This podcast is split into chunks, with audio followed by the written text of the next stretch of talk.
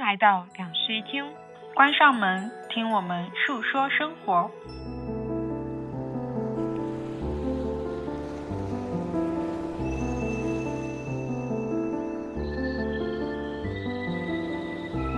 Hello，大家好，欢迎来到新一期的两室一厅，我是陈一日。我是 Sunny，今天我们这期新播客呢是在大小仔的新家录制嗯的，所以我们就邀请他们一起来录了。欢迎大仔跟小仔， Hello， Hello，我是大仔，我是小仔，他们分得清吗？分不清吧？分不清的，嗯分不不清的。也是。上一次你们来做客的时候，底下就有人说完全分不清楚你们的声音。那待会儿我说话的时候，我就不说我觉得，我认为，我就说大仔觉得， 大仔觉得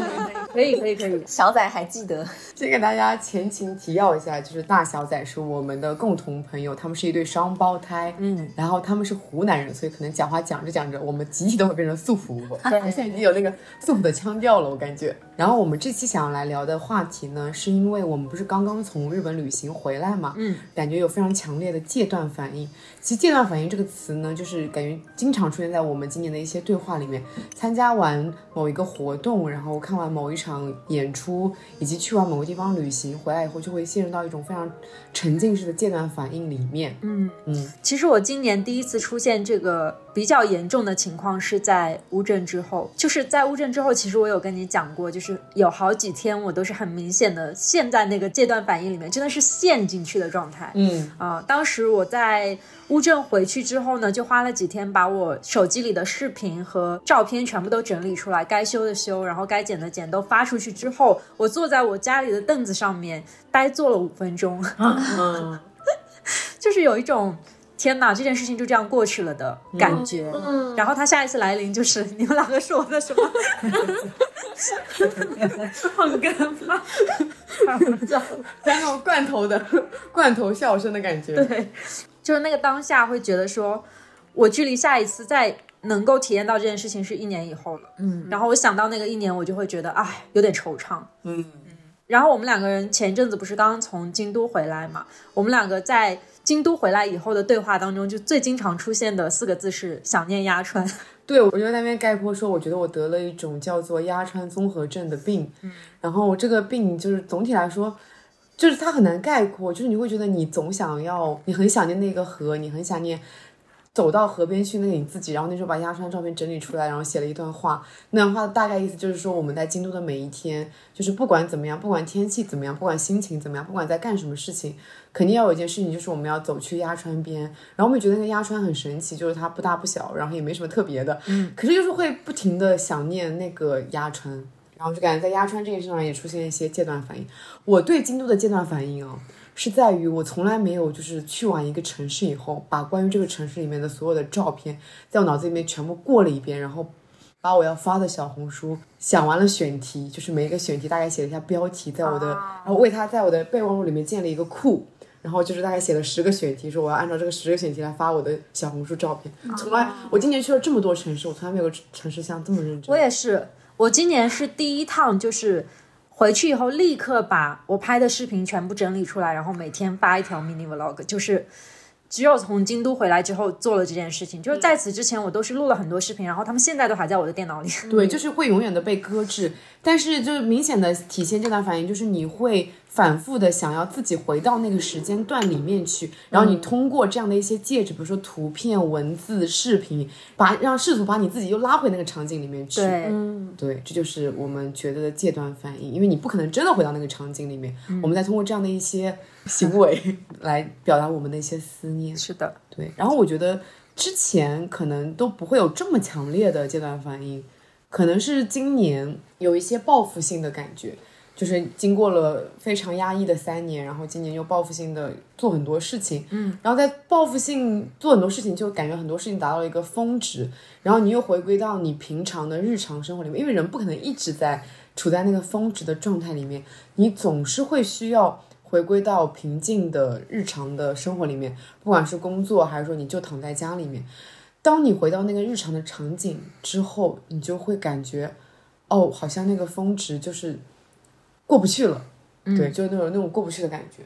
我其实今年一直到乌镇之前都没有产生过戒断感，嗯，然后后来我分析了一下这个原因，是因为之前的旅行都没有让我感受到那种很充足的幸福感，嗯，因为乌镇那次戏剧节一下子给到我的惊喜和就是没有见过的事物太多了，然后那一下就让我感觉进入到了一个全新的我没有接触过的一个世界，然后那个世界会让我产生一些很有生命力的想法，就是我想要创作，想要去获得更多跟这个领域相关的信息，嗯、然后那种东西会催生一些那种戒断的感觉，就是觉得说，在短短的十几天内，密集的让自己进入到了一个很棒的领域，然后突然间就要出来了。我觉得是幸福感很容易去催生戒断反应。嗯嗯，前面的旅行就是尽管说有高光时刻，但是它没有给我那么强烈的幸福感，所以我没有催生这个反应。嗯，那我对这段反应的一个对抗啊，就是我不停的去重复，不停的去创造快乐，所以我今天不停的在旅游，我感觉我有产生一种就是我已经没有办法面对平凡的生活的， 对，我就希望我不停的去创造高光时刻，但是你肯定是要回到那个平常的那个时刻里面来的嘛。我在那时候就觉得意识到这样是不对的，嗯，就是我觉得旅行应该是一种 bonus，它不这就应跟该是。在吸毒一样。 这个词有点，确实是这样子的感觉。嗯，我就感觉会有点上瘾。对啊，嗯，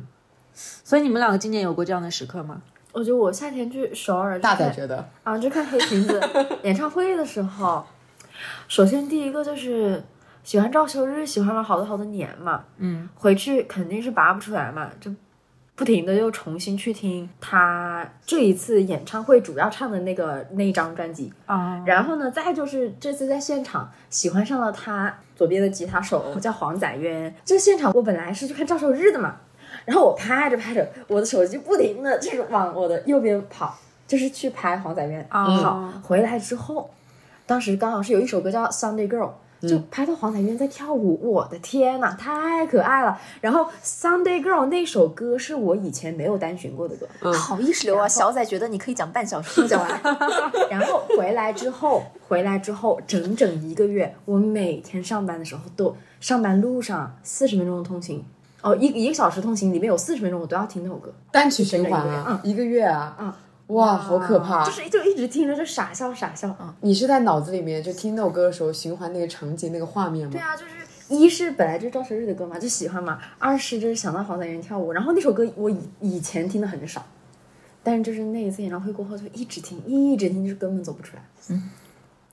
我想到我之前在很多年前了，大概四五年前的时候，带过一个非常让我觉得非常非常开心的团，就是那个团里所有人都很好很好。然后当时我们经常在车上放一首歌，然后在那一次旅行结束，大家所有人都回归到自己的城市以后，我在我的办公桌上循环那首歌，循环了一周多。 啊，跟我一样，就是我从济州岛回来之后，当时我们在济州岛的时候，是我的一个韩国朋友，他开车嘛，然后车上就一直播的是他的歌单，啊我回来以后就把他歌单里的歌下了过来，无限重 复，循环的听我们在路上听的那些歌。因为他的歌单除了他驾驶的很累的时候听 K-pop，剩 K-pop 剩下的听的歌其实反复也就那么十几首，嗯，然后就回来之后啊，我觉得演出啊、音乐这种真的很容易产生戒断反应。是的，我今年最强烈的两个时刻，一个就是我当时看完《Summer Sonic》以后，其实那那里面的很多音乐啊，我都是第一次听，嗯，但就是你回来以后，你会反复的去看你当时拍的视频，然后你就反复会每一个团每一个团，我都是把他们的 歌都去听一遍。很强烈，而且我就是每次我回想起，就看了照片，然后回想起我现我在现场里面奔波那个场景，我就觉得我怎么可以这么幸福，就有产生了一种我怎么可以这么幸福，我怎么会有这么幸福过的那种感觉，就你很难置信你自己曾经在那种场合里面这么幸福过，你很想要再重温那种幸福感。嗯，我现在就感觉我立刻想穿越到明年，然后那个时刻再买一次票。嗯，那我觉得戒断反应最恐怖的就是你收获那种幸福感之后，你就会，如果说重复的多了，就会觉得我就该天天就这样幸福，我为什么要回到那个不我旅幸福行就的普是这通的样日子啊，常就里？是你一旦就是一直在旅行以后，你就会发现你回到平常的日子以后，觉得不行，我要出去玩了。对，这样的生活配不 上我。出去玩了一段时间，觉得有点累，又想回家。回完家以后，又沉浸在那个旅行的快乐里面，就反复的让自己在戒毒跟吸毒之间。我跟你讲，就是今年我第一次具象化的感受到“戒断反应”这个词，不是从我身上得到的，是我吗？不是，哦是我另外一个朋友，他是喜欢 TFBOYS，他是 TFBOYS 的团粉，而且喜欢了他们非常非常多年。然后他去参加了十周年演唱会，哦，然后在他参加完之后的那一周内，我们俩就一起吃饭了。然后当时从一个地方打车去那个吃饭的地方的时候，他在车上给我看他演唱会拍的视频，然后他突然放声大哭了。啊，那是我第一次，就是很强烈的感受到了有这个戒断反应。他说，我一下子觉得我再也没有办法那么幸福了。啊，哎对，你现在这样一说，我想象一下，我都想哭。人家喜欢了 这么多年，然后这个家，我的天，他们什么时候还能再聚一次？我怎么你的情绪又来了？真的有泪花。因为我就觉得这几年就是我喜欢的很多艺人，就是会消失，会退出舞台，会出事。确实然，后我觉得我们所有人都知道 TFBOYS 他们闹的有多，就是粉丝之间或者三个人各自单飞重，就是。应该团粉挺不容易的嘛，这个应该对所有人都知道，全社会都知 道。想想就觉得好不容易啊，嗯就是这个机会太难得了，你也不知道下一次会有下会不会。而且像我觉得我眼光特别好，喜欢的总会火，然后 不火的时候不去看，火了以后就再也看不起啊了。你好歹还去看了一次防弹，我真的是 确实，哦朋，友们，大仔真情实感的流泪了。而且我感觉就是戒断反应有一个表现啊，就是你会不停的跟身边的人诉说你当时有多幸福。 的，嗯我从乌镇回来的那一刻开始，跟我的男朋友念叨了至少半个月的乌镇。就尽管啊，他很难带入那个情感，他没有体验，但是你会不断的像传销组织一样跟对方感受说，我真的非常的幸福，我真的一直沉浸在那个感受里面。对像大仔当时，真的，他每天都在我面上说，然后给我看他照片看了几十次。我们没有人知道黄仔源，他就是把黄仔源的 视频，然后 story 就给我们看，给我们分析。，嗯，然后每一个群里面都在那水黄在源对，小微博小号也每天都在发，已经疯了。非常强烈的戒断反应。嗯， 对。然后我昨天晚上去看演唱会了嘛，我再一次感觉到那种戒断反应，我就觉得我怎么可以这么幸福？但是我在那个演唱会现场哦，我有时候就已经有那种抽离感，就是就像第三视角一样在看我自己说。哇！我离开这边，我该有多么的不幸啊！就是这个结束以后，我感觉我又好伤心，就是我的快乐为什么这么短暂，只有这么几个小时？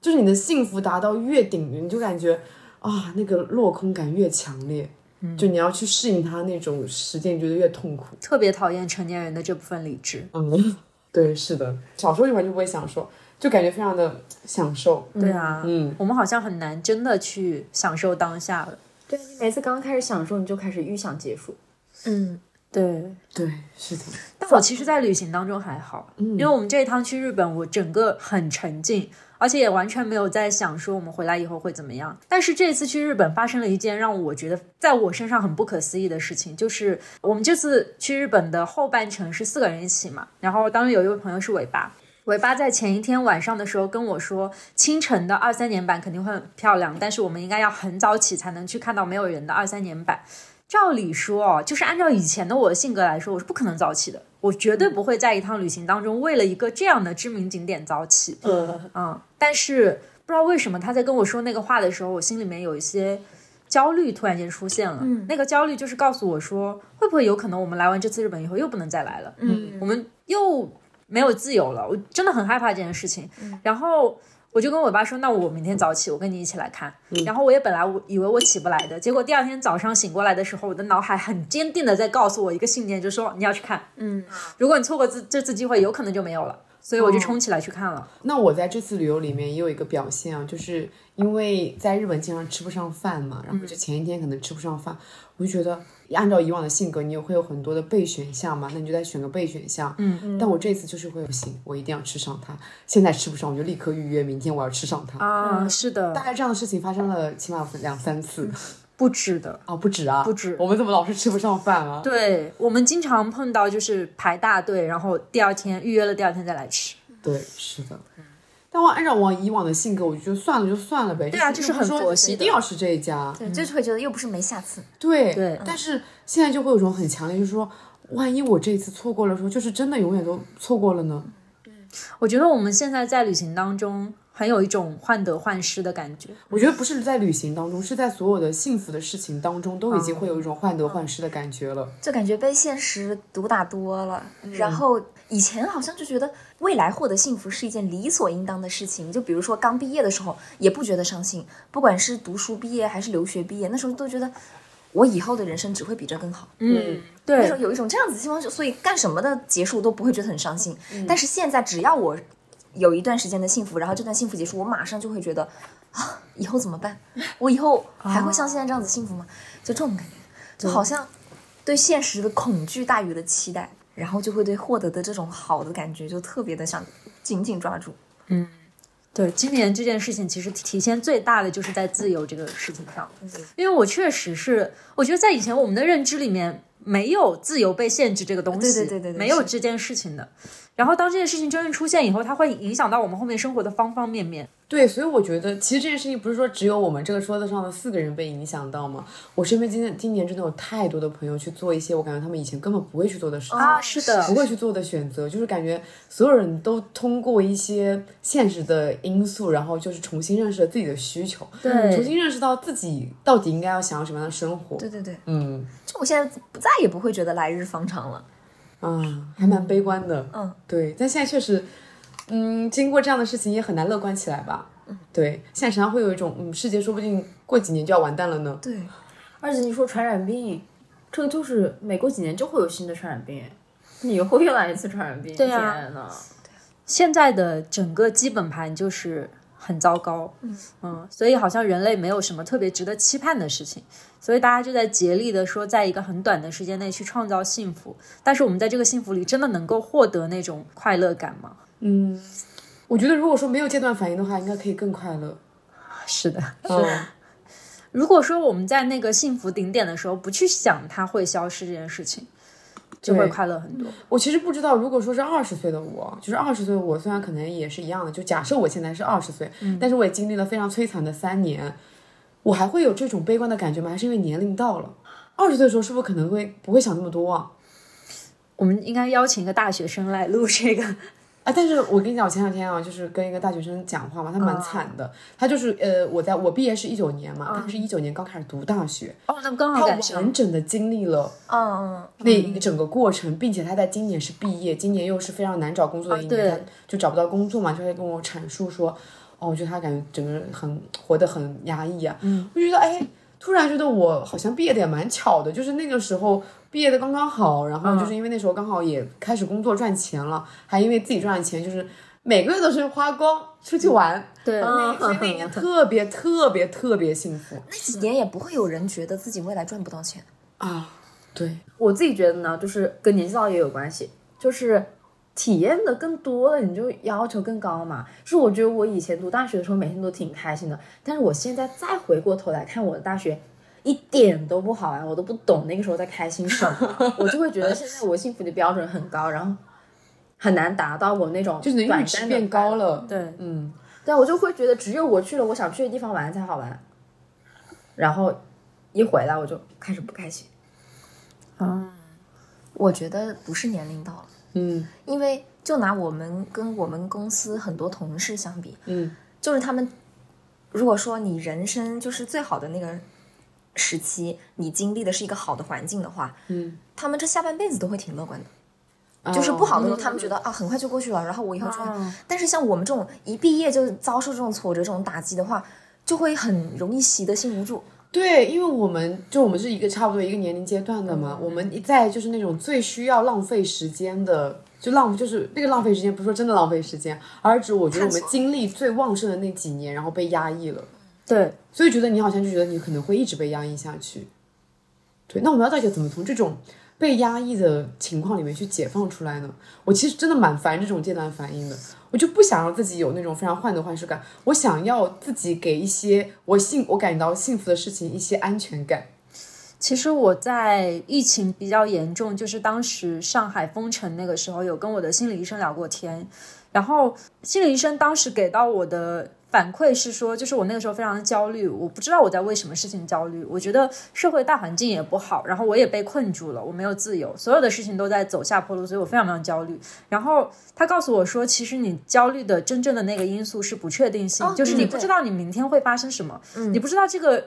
明天这个城会不会解封。明天会不会又有一个新的病毒进来？你不知道，你在焦虑这些东西，所以我们最重要的课题是要去跟那个不确定性和解。哦对我刚也想说，就是找一找一个毛或者找很多毛。嗯然后比如说，很多人他的平静的幸福的来源就是，不管今天过得有多差，发生了什么事，我回家一定会撸我的小狗。对，然后不管我今天是不是一事无成，我回家一定会练我的吉他，就是这种对感觉。我就感觉每天有有固定做的事情，而且这件事情会带给我那种平静的幸福感的话，就好很多。是的，啊，就是我今年下半年就最近一直在讲的一件事情，就是我感觉我今年居无定所、漂泊，然后看起来感确实很快乐，嗯，然后也会有确实蛮强烈的戒断反应。我就在那边说，嗯，不行，这样子下去是不行的。我觉得我明年应该要找一些更加偏向于生活重心的事情。我说不清楚这个重心到底是具体指什么东西，因为我还没有找到，但我觉得是需要有一个重心的点的。这个肯定不是工作啊，上班上不了的，上不了一点。 就感觉人真正恐惧的东西不是坏的、差的东西，而是未知。嗯，对我从京都回来之后，其实每天就是当我们提及鸭川或者提及到一些很幸福的时刻的时候，我会有一点失落。但是我每天有一个时刻是幸福的，就是在剪 mini vlog 的时刻， 就是当我重新再次看到我。手机里面拍的那些细碎的视频，那些就是甚至是不经意间摁下的每一张照片，那个时候我的感觉就是会把我，我觉得不是拉回那个场景，就是重新把我再次提及到那个情绪的那个层面上面，嗯然后能够再次让我感受到跟当时那个当下一样的幸福，其实就是重温了一遍，并且可以加深记忆。所以朋友们还是要多记录啊。对，嗯多记录是一件我觉得很有记录意义重的要事情。每天看那个那年今日，我都觉得好好啊。嗯，对，哦，但是有时候看那年今日，我也觉得蛮悲伤的，就是，嗯、哦嗯，也对会，也会，也会。 对，但是我觉得就是这个事情还是蛮有意义的。哎，那在你们离开日本之后，那个时候出现了要去莫斯科的行程吗？已经出现了这个打算吗？早就出现了，我们在此之哎那你们前飞机票就买好了。你们不会因为对这个的期待而觉得很开心，就忘记离开上一个会地点的开对心吗，？这是完全是两个情绪，对就是它可以同时存在，我可以一边很开嗯心，一边很舍不得。哦，那就得重复。我觉得就是，我觉得我今年一直都蛮开心的。虽然我说到那个阶段反应是花痴类型的，对吧？也不属于悲伤的范围。 然后我觉得我今年一直很开心的一关就是，我觉得我在重复的预约快乐。就比如机飞结束之后，我知道年底还有个机飞，嗯。虽然最后我没去机飞了，我啊选了去曼谷那个嘛，但是都是音乐节嘛，就是你三月结束的时候你就知道年底还要去一场，然后今年六月份也是黑裙子演唱会结束之后，我又知道年底还会有一场，尤其是就是跟我一起的那个滚滚，他很明确确定的告诉我他一定会去抢年底的票的时候，我就我当时就本来有点结束就是比较抑郁的心情，突然就没了。就他很确定的向哦那你我还表蛮现他简啥时候单会的去的时候，对啊，嗯，你会用那个期待去覆盖掉你当下的情嗯绪。但我我会觉觉得这也得，有一个微妙的点是在于，那个期待它确实能，就是它跟我结束的这个东西性质差不多的，对吧？同一个人的演唱会，或者说同样是亚太地区的一个音乐节，嗯哦，是这种互就是替代性很强的。我现在在假预约设，的假设就是我现在离开京都了，我立刻预约我下一段去京都的行程，好像确实可以，对吧？替换掉一些，啊哪怕这个时间拉得很长，其实我们离开京都的时候就有在讲说，我们明年樱花季还要再 去。对已经在开始预对，约但下是一如次果去说了我们现在就能把樱花季那个机票定了，说实话，对对我觉得确实是有可能对，能现在就降把低一票点 买了。是的，啊，对啊，你就把所以这个人就重是复需的，要通过一些，就把这个重复的快乐预约好的话，不我哦过一下子觉得好受我很多。来讲一个反例，就是在一九年的时候，我和一个朋友去了一次。我认为非常非常开心的旅程，然后朋友立刻跟我约了下一次去加拿大的行程，然后我们在那个当下立刻把去加拿大的签证开始准备，然后呃机票也提前看好，于是我们在提前了一年的情况下就买了二零年九月份去加拿大的机票，后来疫情发生了，然后这个行程取消了，就直到今天我想起这件事情的时候，还是比没有买机票要更失落的失落。就这个被破坏了就很心碎。，对，因为你已经憧憬了那么久了。是的，嗯憧憬的过程中是快乐的，嗯这个憧憬的过只程能是说这个憧憬被打碎的时候，没有新的期待出现。对，如果有新的期待出现，你又可以看。可是我觉得人也不能一直活在这种在期待创造是吗创造一件一件重复性的期待里面吧，是不是？是，所以我觉得还是找一个锚点蛮重要的。对就你不能一直靠这个一波一波的来续你的命。就是寻常生活里面也会有那种很细碎的幸福感。如果这个幸福感它能够足够的支撑起我们所有的情绪的话，回到正常生活里就不是一件坏事。因为像我比较赞同，我觉得幸福是一种平静，哦，而不是起伏。那就是我每周能够规律性的在吉他课上面撸 狗，我感觉是我目前生活最大的平静的幸福的来源。我觉得我也是，我每天练吉他，然后周一去上课，然后老师夸我练得好，就是我每周最大的。嗯所以你有什么类似的毛病？没有呀，我就是没有，就现在一个分界点出现了，就是我们两个所以没我有们找两个到这竞争个。反应非常的严重，原因就是因为我们在平常生活里面没有规律性的一个重心，这就是我的课题啊！我不是嗯最近一直在跟你讲说，我希望我明年能找到一个嗯长期值得的成为我生活重心的事情。嗯，对，但我现在还没有想，虽然这个已经快接近年底了，明年即将快到来，所以就是在你戒烟的时候，你得有颗糖吃，你没那个糖，你就单纯戒烟，没有任何替代品，有一点像，很痛苦。对对，是的，所以戒断反应在克服戒断反应的时候，你是需要有一个东西来帮你克服的。我还没有找到我的那颗糖，我也没有。我们得明年的课题就是要努力找一找我们生活的重心，因为我们大部分时候其实还是得再回归到平常生活里面，而且你要让你的平平常生活也要过得好，这样才是一个常态。我们两个现在每天都会做的事情只有一个，那就是多邻国。啊，天呐，我打卡都停 了。啊，我昨天一个段子，就是特别搞笑那女的说：“我来展示一下我在多邻国的学习成果。我看到了， 我没看过什么啊，搞笑。只有我一个是傻瓜。他后面说了什么来着？得得开个头，我才能记起来。嗯，Get more with Super Duolingo。嗯，他就在重复这段广告，那是广告学习成果。 Super 会员的广 告，对，嗯，他就把那个广告重你是复不是一因为他遍。的广告，所以你看不到那个会员，呃，那个广告？我是会员，对他开了我会跟员小仔后来也开会，所以我现在也不哈哈哈。对，但之前就是每次都要刷到那个，嗯而且你退出它就停，你还得进去它才能继续播完。对啊，怪不得我 get 到。嗯，我昨天看到就放声大笑了，因为我已经看了十几天了。就是我本来以为他会去展示一些很离谱的例句， 啊，结果没想到是这个广告。 对，而且他那个是说学西语的变化，所以更符合他们两个的情境。哦，太搞笑了！刚刚讲到突哪然扯远，就是每天要找一个锚点。对，我觉得我今年就是真的一直在讲说啊，我活得很快乐，但是我就是回过头来发现，我所有的快乐都是因为我一直在玩儿。就是你持续的在给自己创造一些对，新我的持续元给素。自己，我持续的在创造兴奋，并且在兴奋中的时候，你不会觉得这样的生活有什么不对劲。嗯嗯。然后我在意识到短暂的意识到不对劲以后，我又进行到下一段快乐里面去了。 对，但是你这样生活是不可能一直一直这样下去的。对当然我觉得今年我没有任何问题，我觉得我这样子非常的快乐，非常的正确，也我也觉得我获得的快乐、获得的成就、获得的很多幸福，然后获得很多事情啊，都比如果说我今年一年安安分分的上班要快乐的很多。嗯而且我盘算了一下，说我今天干的事情真的很多。我如果一年到头工作了，虽然会去一些地方旅行啊，但是我觉得不会不不会做这么多事，不会做这么多事，因为就是说，你不是说只有旅行这件事情，你还做了很多别的事情嘛。嗯对嗯如果安安分分上班是不会做这么多事情的，所以感觉就是还是很不错的。而且安安分分上班就是给别人的大 house 贴砖加瓦，对，而且你会创造垃圾。我觉得我今天至少没有创造垃圾， 哇，成长了，没有创造垃圾， 不用回收垃圾。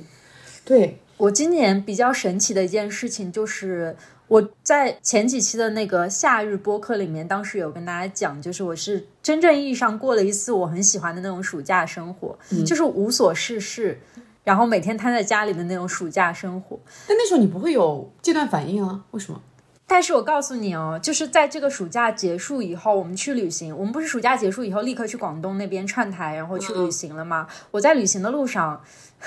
不知道为什么突然间觉得这种暑假它很珍贵、很稀少。就是我会产生一种我不知道我明年还能不能够这么平静的去度过一个暑假的感觉。你对暑假也有了阶段反应、啊，， 对，所以它不是一个非要它是一个什么牵动你情绪，让你情绪变得很起伏的一个东西，而是说它就是一段快乐的时光。嗯，那一段时光会让你觉得它有可能逝去就不再来了。我一直待在家里过暑假，我真的我从拿出行李箱踏出家门那一刻开始，我就会开始不开心，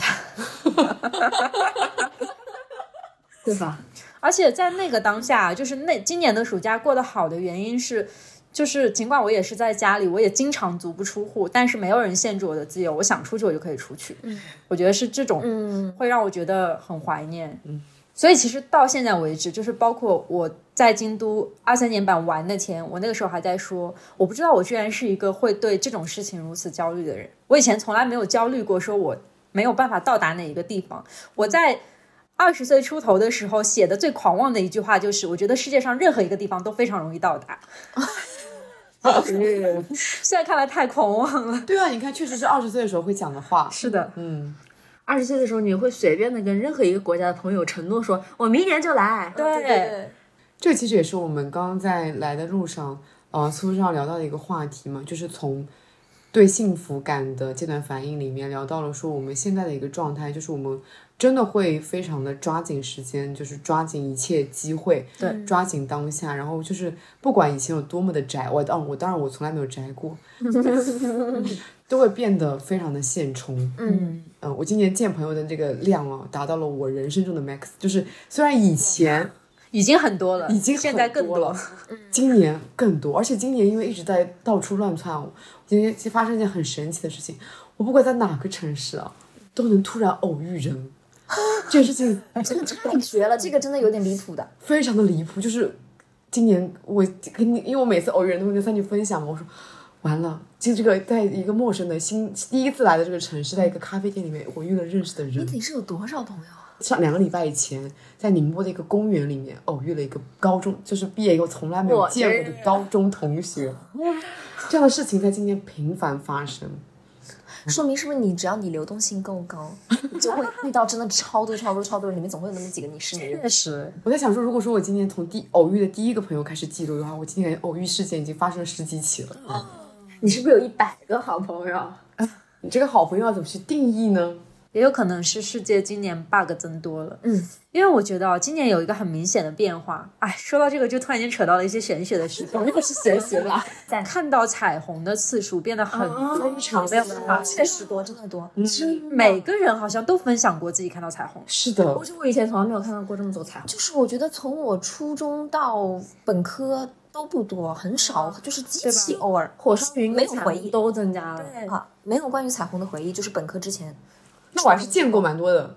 因为我之前在台湾读书嘛，啊台湾非常容易出现彩虹，下雨，主要是经常太阳，然后又下雨。是嗯的是的我在台湾那半年，感觉也见了个六七八次可彩我觉。得今年的问题是有太多人分享彩虹这件事对，情。而且各个地方太多了，因为我们从建立听友群开始到现在，群里真的是，我觉得是每隔个几个星期不间断的，就会有人说看到彩虹了。嗯，这个事情出现太多了，让我怀疑这个世界上面出现了一些异常。当我意识到了这个世界可能有 bug，或者它可能是个虚拟的世界以后，就会有一种想要把自己的生命再变得更热烈一点的那种冲动。嗯，对，因为我们有可能只是一个 NPC。嗯，但是在这种模式之下，在这个壳里面，我们如何让它变得更有意义一点？让我想到一个电影叫《失控玩家》，电影我看了两遍，虽然电影一般，但它整个概念我蛮喜欢的。对，它讲的其实就是个游戏的世界，然后里面有一个 NPC，他每天的 routine 都是一样的，早上起来非常乐观、积极向上，说早上好，然后开始从他的衣柜里面每件衬衫都一样，从里面挑选一件衬衫，然后泡一杯咖啡，然后进入到一个咖啡馆里面，每天都点一样的东西，然后在这个对银行里面做所有的事情，直到他在这个世界里面遇到了一个女孩，他发现那个女孩。就是，嗯，首先 NPC 是不会跟玩家打招呼的，嗯但因为那女孩太特别了，所以他遇到那个女孩以后就被她吸引了，然后就跟随着她，跟随她以后就发现她触到这个世界的弊，嗯他发现这个世界是所有的东西好像不对，然后他变成了一个失控的玩家，因为他的那个数据叫什么代码就开始发生变化了，就对这样，一它的个，代码开始自我分裂生长了，然嗯后它就觉醒了。对，他就觉醒了，然后随着他的觉醒呢，他就开始对这个游戏里面的其他的 NPC，开始跟他们讲述一些不在这个任务线上的事情，就讲述一些更加有情感的事情。然后就发现里面每个 NPC 其实都会分化出自己的情感线来，因为他们这个游戏本身的设定其实是一种养成类游戏。嗯，它的养成就是说每个里进那里里面每个创造的那个代码，它都可以自我生长，有点像 AI 吧，就可以自我、哦， 自我分化这种感觉。所以就是，如果说假设我们是这个游戏的 NPC，、其实我们也可以不按照那个本身的那个路径去发展，我们是可以发展出自己的那些代码跟花絮来的。嗯，对，即使我们生活在一个虚拟的世界里面，其实刚刚在讲到见很多朋友这件事情，我觉得你们两个特别有发言 权。就是以我对你们以前的了嗯解，你们应该是不会以这么高频次的状态，就是发自己的朋友或者见面的。本本来朋友确实也不多，但是就最近确实密集。我真的没什么朋友，我觉得我以前我没什么朋友，我就是我觉得我生活作风就是孤狼，但是也不知道为什么，就过去这么几年，突然就是我老是满口跟别人答应，我给你做冰淇淋，我给你做冰淇淋，我给你做爆炒牛蛙，我给你做爆炒牛蛙，然后突然就欠下好多债啊呀、而且就是有一天，突然所有人都来问。大小仔，你们哪天在家吗？你们哪天在家吗？你们哪天在吗？哎，对，这个被问的频率也是增加的。嗯然后我以前我会觉得，我推掉任何一个朋友的这种想见我的邀约都无所谓。就我觉得，一是朋友会原谅我，二是我确实很宅，我就是不想出去，我不想跟人玩。嗯但是现在就突然觉得，就是一旦我割了谁，我现在会有一种很明显的欠债的感觉，我会觉得一定要找个时间弥补回来。哦，我今年也我也以有前这是个不感会觉有欠债的感觉的，我觉得这这一次拒绝掉了就拒绝掉了，这一次推掉了就推掉了，对但，现在不会了，现在我就觉得我是欠债了，我今年从我暑假放完开始到现在，嗯我还了好多债啊。 嗯，因为我在暑假的时候跟所有来找我的朋友都立下了一个誓言，嗯就是我告诉他们说，在温度二十五度以上的时候不要找我出去。然后从自从温度降下二十五度以后，我的朋友一波接一波的来。对你前两天跟我说啊，我终于还完了暑假的债，是的，那包括我之前，嗯，我就是换了新机器也是，换了新机器，这里指哎冰淇淋机，对冰淇淋机，换了冰淇淋机之后，我就比如说跟我吉他老师说，跟我吉他老师跟吉他老师女朋友说，你们就是来我家吃，我给你们做冰淇淋吃，用一做冰淇淋吃用新的机器。好，当时刚好再过两周就赶上我去哪儿，然后后来又要搬家。整个就是拖了两个月没约，然后我就说，我每周都在思考，我接下来到底要在哪周喊他们来我家吃饭。我觉得这是一个我以前从来不会有的苦恼，嗯，但是现在每周我都要想把哪个朋友安插在哪个周末来我家吃那。你喜欢这种感觉吗？就你喜欢这种跟朋友们发生很多紧密联系的感觉吗？我觉得就是你比比如说以一年为尺度，嗯我会觉得见朋友这件事情特别重要，我一定要招待朋友，就一定要跟朋友们一起玩。嗯但是以今天一天为尺度，我是一点都不想见朋友的。哦，就以当下的感受的话，我是并哎没有那么想见朋友。爱人就是这样的，你不会理解的。哦，我今年很大的一个变化就是我会有很多就是多年没有见过的朋友，在今年都恢复了联络，并且就是在线下又见面了，然后会发现。哎，其实大家中间这么多年就不不冷不热，不咸不淡，但是因为之前就是是好朋友过嘛，嗯就觉得哦，恢复联络那一刻也感觉好像是中间没有断联了一样，啊但还是蛮神奇在的就是大家在谈论的是现在的彼此的生活，对嗯就感觉在交换现在的生活信息，嗯，然后觉得也蛮快乐的。今年有很多这样的朋友，嗯，我刚才也是一下子会觉得，就是我欠债朋友要见朋友这件事情啊，就是其实放在每个当下，我都是不想出门的，我会觉得好累啊，真的很累。但是如果这件事情放在今年的年度里，我会我就会觉得，如果我今年都没有见他一面的话，确实是会有一点难过。而且这个也不单单是说，比如说过去几年没见到他们，更多是可能，啊，虽然以后辞职了会变得比较轻松啊，但就说这几年上班就会发现人的假期真的很少很少，就是成年人能出门跟朋友玩的机会很少很少。啊我想知道，昨天晚上跟我一起看演唱会的那个朋友嘛，然后他就是今天一早就回去回他的城市了嘛，他跟我说他在编辑那个关于五月天那一条微博的时候，一边编辑一边在那边忍不住放声大哭，一边是因为就是说昨天晚上太快乐了，一边是因为他又要回到那个工作工作里面去了，觉得、为什么他的假期这么短暂，嗯，就觉得很很难过，就是哭了。哎，然后呢，以前咱是说我。一年我就放这么点假，我觉得我的假当然用在我自己身上，嗯我要在家里面睡觉睡掉。但是我现在会把我的假用给朋友，哎，很明显的改变。嗯，就比如有一个朋友从长沙过来找我玩，然后住我家的话，他去迪士尼的话，其实我对迪士尼兴趣很小很小的，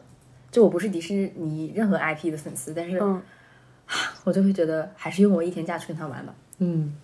因为我也不知道下一次见他什么时候。对，真的就是你对这种现实生活中的很多事情的珍惜的感觉会变得更加的强烈。我觉得，但我觉得这是件好事。对，就是虽然那种强烈的感觉是伴随着我们刚刚提到的患得患失感的，但是确实能让你抓紧很多现在的事情。以前真去读书的时候，哪个朋友喊你出去旅游啊，或者比如说读研的时候，本身出去玩比较方便嘛，去各个国家。但是就我隔壁室友喊我去那里玩，我就觉得推掉完全无所谓的，我不想出门，我就不想去了。哇，放到现在怎么可能推？绝对去！那你们跟朋友相处完以后会有戒断感吗？我不会，我会有解脱的感觉，其 实。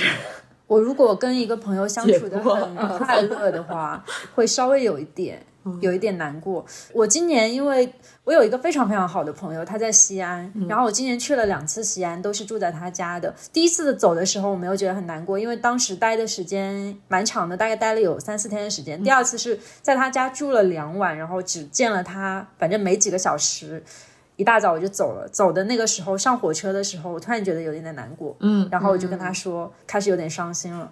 就那一刻是觉得有一点戒断的，就是我们两个距离那么远，我好不容易去一次你的城市，因为当时是去中转的，就是从那个景德镇要去成都，然后其实中间会经过西安，所以我去西安待了两天。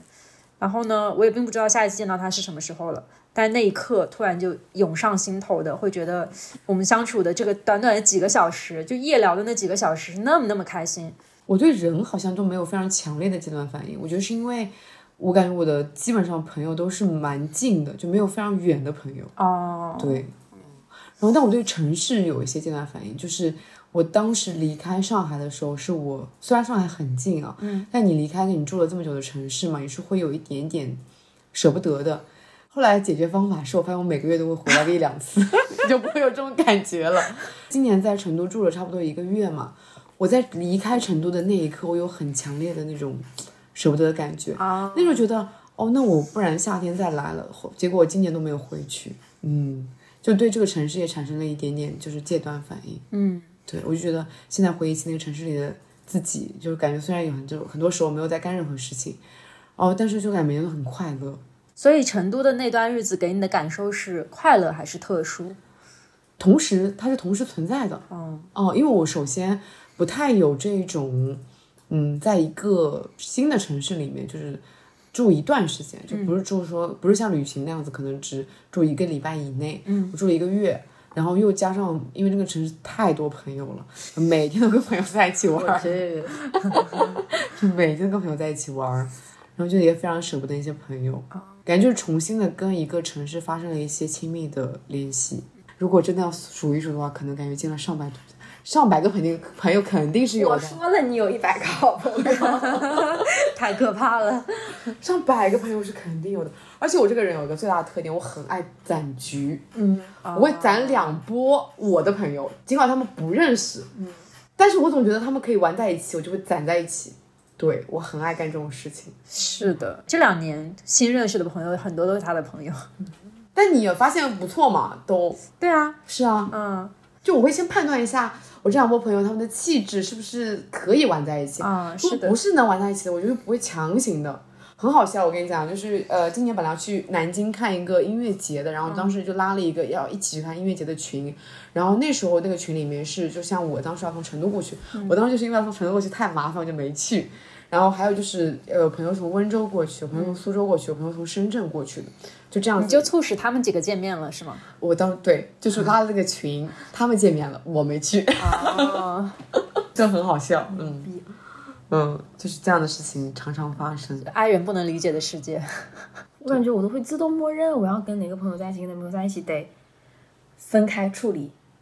如果放到一起的话，我得很郑重的通知他们，然后甚至是比如说我跟朋友 A 说，你今天可能见到朋友 B，那把朋友 B 的社交主页先发给 A 看一下，这样子，然后问可不可以，哦这样子啊我就会这样子处理。我觉得是因为我觉我感觉我在那个场合里面是一个协调的那个人，我觉得我有一个朋友就是 Peter，你知道吧？反正有一个哦 P- Peter 一个男男生朋友，他会这样子，但是他我觉得他更极端一点，就是他不会告诉我他找了别的朋友来那约有点啊，那有点冒犯，他我这觉样得会说我每次这见段要到帮你剪掉吗？对每不用剪刀，每次见到我说嗯，怎么还有人？ 我我 就对于爱人来我说至是少这会样告恐诉怖一的事下情。，我告诉一下说哦，就是说我会提前拉个群， 让大家都知道一 下。我我我见过比你更厉害的。对。然后昨天就是小春跟瑶瑶来我们家的时候，他直接问，嗯，就是说他还以为就是我是喊了一堆人，然后他们是过来加入的。啊我当时我第一反应我就，你这什么脑回路？喊了你们，但是只喊了你们两个，怎么可能还会有别人？啊，这我都想不到，他们会想到还有别人的可能性。啊就我脑海里面完全没有这种模式。他们可能也经常像你这样子参与一些他对，们我没有觉得被可能告知他的们群，他们有很多外向的朋友会出现这种。确实， 主要真的很爱但是攒很好玩局啊，我觉得看，就比如说我跟 Peter 玩的话，我觉得我对他的朋友不一定感兴趣，但是他也不管我会不会对他的朋友感兴趣。但我会觉得，假设以后，假设以后你要团局，你会介绍我跟你的朋友认识，我觉得百分百信任，你会给我介绍很好的朋友。对吧？嗯啊，而且我会告知你，嗯嗯，是吧？对，嗯，我也对我的朋友也蛮有信任感的。不好玩的人可能不会我交觉得朋友你，你是有撮合大家认识的使命的，怎么还有这种使命啊？ 确实，因为因为你认识的人都很好玩的话，那确实啊，但我真的很爱做我朋友，我觉得我的那个壮举啊，嗯就在于我的大学，我的大学有一个群，那个群里面有共五个人，那五个人都是通过我认识的。就是讲几讲那五个人，那个那大学五个人，有有一个人呢是我在运动会上面，我们当时都在喜欢同一个学长，然后我们就本来是情敌，但是几个好朋人友一起喜欢两个啦，我跟另外一个朋友，他是别的专业的，嗯然后我们就成为了朋友。然后呢，有一个是我的同班同学，然后他是呃整个班里面跟我关系最好的，那他理所当然是我的朋友嘛。嗯然后啊，就是缺缺，哦哦哦，对，，他是我大学里面最好的同一个班的同学。嗯，哎呀，博可发。然后还有一个朋友是我之前微博上面一直关注她，然后很漂亮。然后我在某一天羽毛球课上面终于认识了她， 线下认识了她，我们就成为了好朋友。还有一个是因为我关注她的公众号，她文字写的很好，然后呢，我就经常会给她留言，我就也也，然后她住我楼上，就认识了。然后不知道怎么有一天突然就变成了。我们五个人都在同一个群里面，所以想必他们四个人都是我撮合认识的，但我忘记了在什么样的场合下撮合他们四个人一起认识。我有一个 ENFP 朋友也是特别喜欢，就是把大家凑一起玩。是啊对啊，就感觉大家玩在一起不是很开心吗？是的是的我就很喜欢合并同类项，然后旅每行次也 是。主持人好，来我来介绍一下，这是叉叉叉，这是叉叉叉， 然后就搞一起玩。嗯，是的，其实我感觉交朋友这件事情其实是一个大现充的表现。对，因为我以前觉得自己是现充，就是因为我感觉我一天会约很多个朋友，就约很多个局。嗯，对，我觉得我我们今天其实没有给大家提出什么建设性的意是因见为，我们还没有，我们好像还没有解决我们我自发己现的一阶件段大的事事在情聊。烦恼我，发现一件大事情。嗯，我们从来不给人家建设性意见。我们之前 偶聊尔会拖有延症的，偶尔会有一些总结的我。跟你讲，之前我们就是聊一些拖延症，也嗯是四个人坐在那边聊拖延症嘛。然后我们聊完之后，最后的结论是没有解决任何。 但我觉得哎如果、，因为这就是世界真理，这拖延症怎么可能解决不是呢？，我是觉得，如果这个烦恼和这个问题你能聊得起来、聊得起劲，还能聊出大家的共鸣的话，你就不可能是解决了这个问题的人。嗯哦，解解决了，你怎么可能能说得出让别人有共鸣、愿意听的内容呢？也不一定啊，就是讲说我这个烦恼是对我克服过了，因为我们其实有很多选题啊，是我们成长经历里面我们自己已经克服的事情，我们来分享，然后回忆分享说我们以前怎么想的，然后我们现在怎么想的，我们是怎么克服那个过程的。但是呢，我觉得今年出现了很多课题，都是我们自己的烦恼，我们还没有克服的问题。对对，像这个就是我们今年，它也是今年产生的问题，我觉得是，对，嗯，我觉得在我们刚才的对话里面，我听到一个比较积极的反馈，就是说，比如说在音乐节的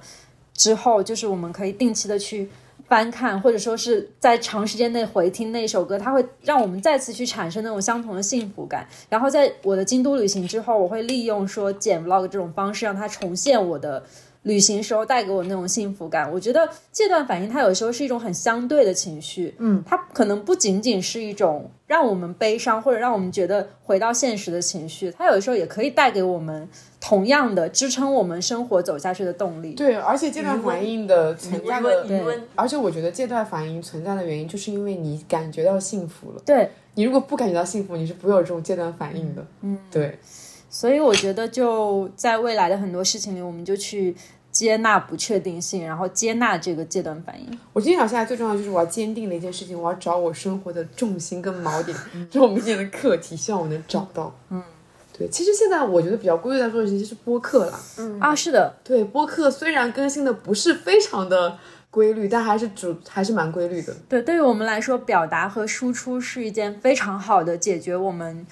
这种我觉得叫不定期生活当中的不平稳感吧。嗯嗯，对，是的，就输出的确是一件好的事情，记录跟输出都是非常好的事情。嗯对，好，那我们这期播客其实就差不多聊到这儿了。嗯，谢谢大小仔来我们的播客。上一次做客是不是就是上上次了？对对对，上